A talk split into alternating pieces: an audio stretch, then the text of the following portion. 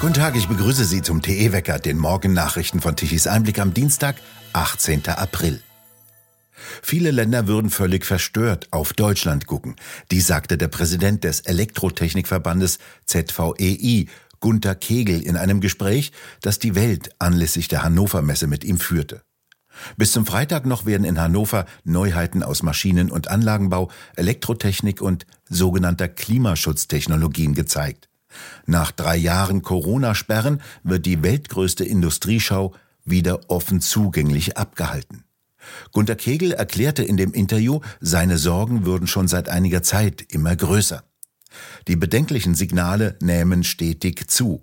Es würden kaum neue Fabriken gebaut, in bestehende werde nicht ausreichend investiert und aufgrund stark gestiegener Energiepreise drohe nun noch ein schneller Abschied vieler Unternehmen aus den energieintensiven Branchen.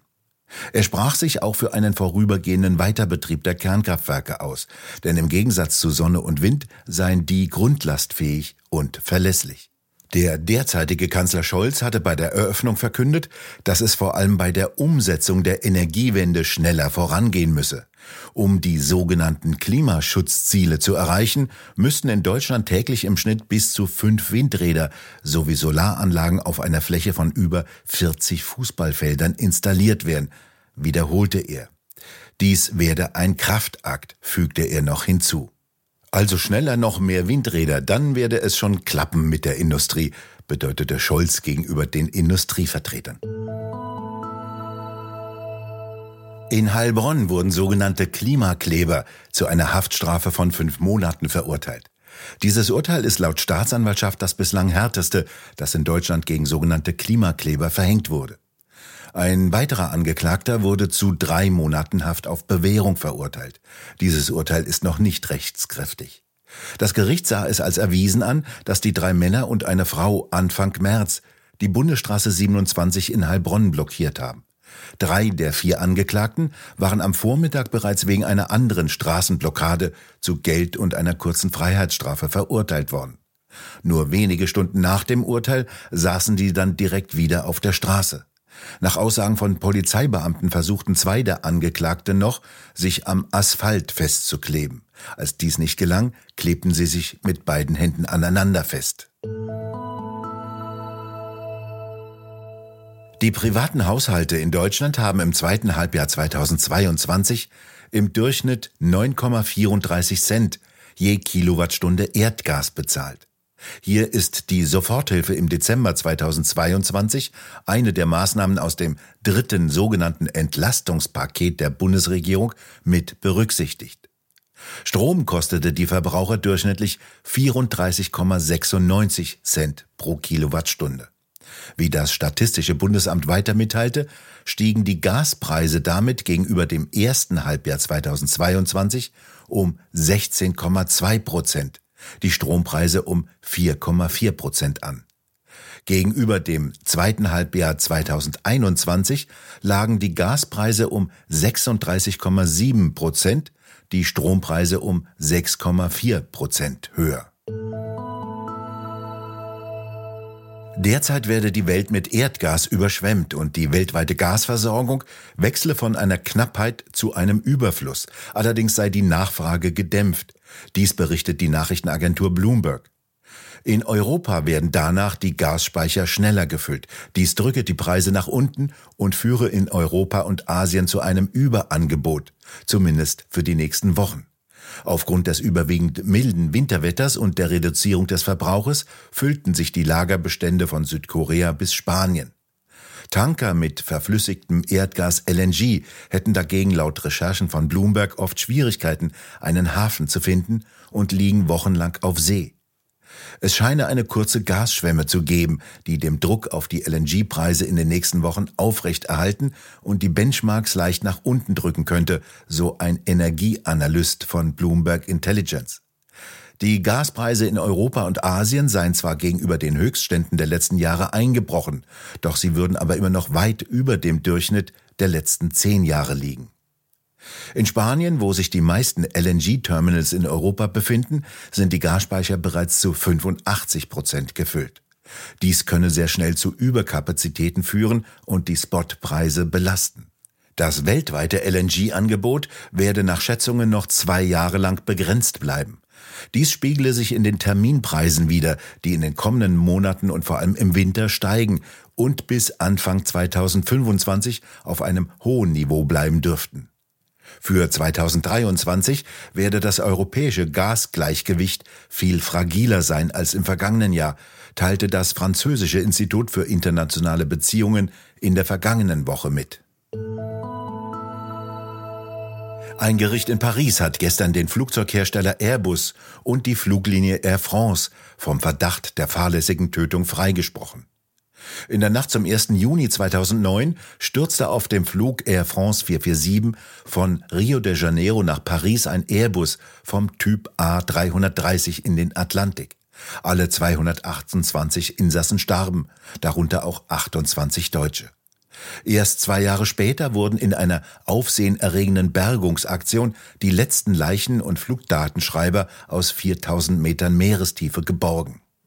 Die Ursachenerforschung ergab, dass die Piloten in der Unglücksnacht in ein sehr heftiges tropisches Unwetter hineinflogen.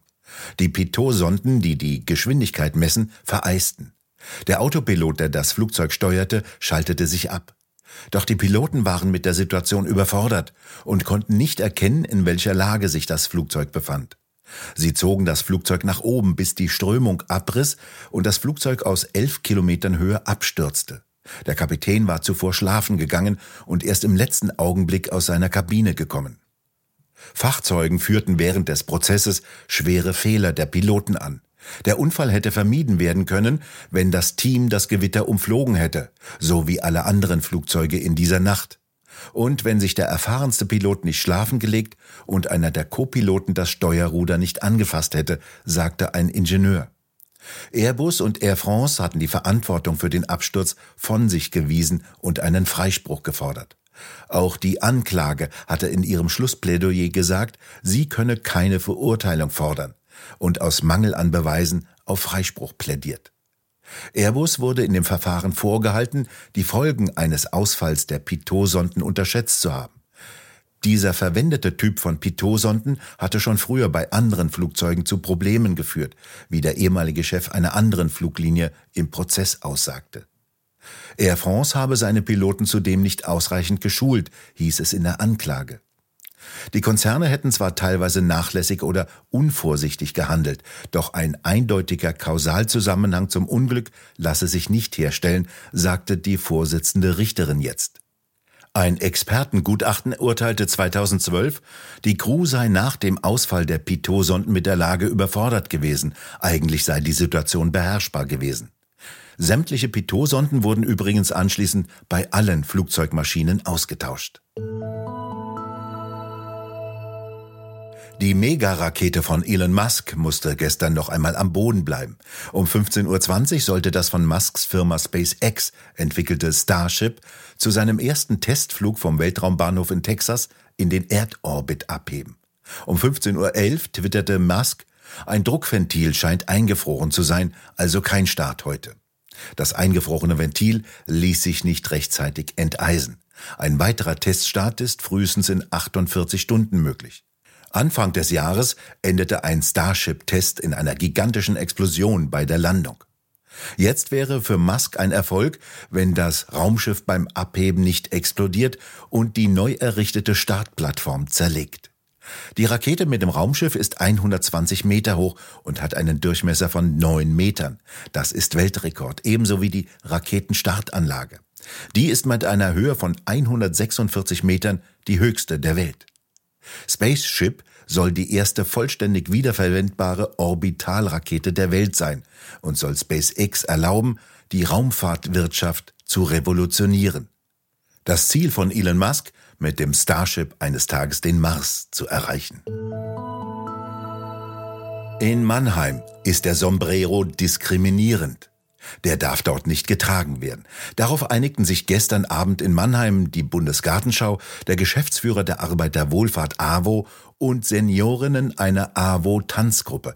Die wollten auf der Bundesgartenschau, die gerade in Mannheim begonnen hat, auftreten, Schlager singen und das alles in einem passenden Kostüm. Das Ballett gibt es schon seit 42 Jahren. Weltreise in einem Traumschiff haben sie ihre Show benannt, mit der sie siebenmal auftreten wollten. Halt geht nicht, meinte plötzlich die Bundesgartenschau. Wegen möglicher Diskriminierung dürften sechs Kostüme der Show nicht gezeigt werden. Das Wort von kultureller Aneignung fiel von Seiten der Bundesgartenschau auch noch. So seien unter anderem der indische Sari, der japanische Kimono, aber auch die mexikanischen Sombreros samt Umhängen und die Verkleidung aus Ägypten verboten. Kostüme als Beleidigung, meint die Leitung der Bundesgartenschau. Diese Kostümierung könne man als Rassismus interpretieren, behauptete der Leiter des Kulturprogrammes. Da müsse jeder Bayer beleidigt sein, so die Tanzgruppe, wenn sie im Dirndl auftreten. Mexikaner als Menschen mit Sombrero-Hut oder klischeebesetzter asiatischer Kostümierung, das sind Bilder, die wir nicht auf der Mannheimer Bundesgartenschau sehen, sagt die Pressesprecherin der Buga, Corinna Brot, gegenüber dem Mannheimer Morgen. Die war übrigens Pressesprecherin der Friedwald GmbH. Die wiederum bieten Bestattungen im Wald unter einem Baum an.